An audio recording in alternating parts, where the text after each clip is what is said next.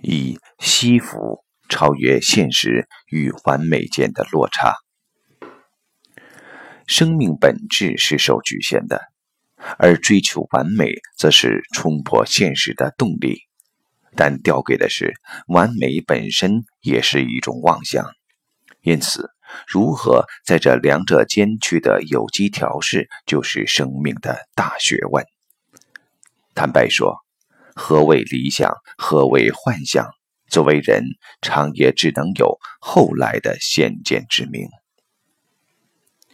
男女间也如此，挑个对象，谁都想挑最好的。但问题是，你看上人家，人家不见得看上你，而你又怎么知道现在认为最好的，即使对方不变，以后自己还会认为最好呢？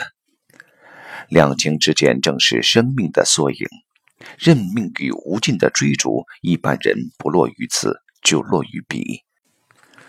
那有没有可能在现状拥有与追求理想间得到平衡呢？谈平衡不如谈连结，让现状逐渐理想化，两者就不再是对立的概念，而要如此，惜福就是其中的关键。真正的珍惜既有，你反会在生活里看到平时见不到的，而因这处处的领略，生活乃愈行丰富、丰硕的未来就由此而生。在此，现实是去往理想的进行时，甚且你更因此能丢掉理想的虚妄性，让自己活于当下。至此，现实与理想。就乃一世了。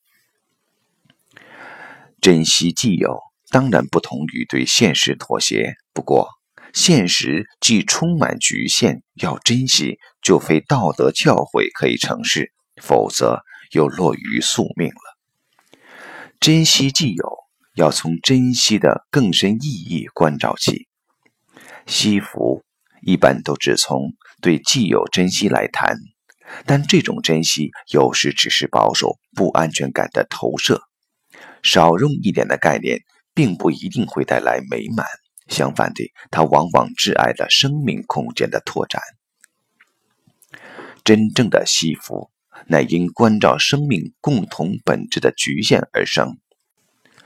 无论帝王将相、凡夫走卒，面对类如死生的困境，其实都是平等的。都是同样不自由的。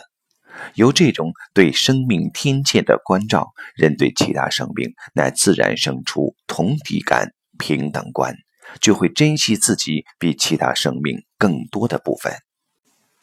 与何德何能以至于此，是这时的自然感慨。生命会往下比，而不会像平常人一样人比人气死人。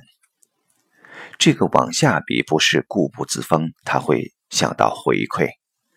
许多宗教行者、信徒之所以能广行布施，主要就来自这种情怀。惜福使自己想付出更多，但给予与人给予多，生命反更为丰厚。在男女间。能体会彼此姻缘的不可思议，自然会升起这种深层的惜福关照，在现实与圆满间寻得两者的连接。有个要小孩子在进花园后拿一块最大石头出园的寓言故事。故事中有人拿大，有人拿小，也有人最后什么都没拿到。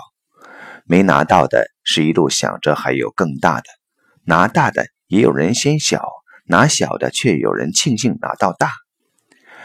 种种众生相中，又有多少人能去体会，为什么自己在那一刻下或不下决定的不可思议呢？而一个人如能有这种对自我局限的反观，无论分合，也才能找到自己最好的选择。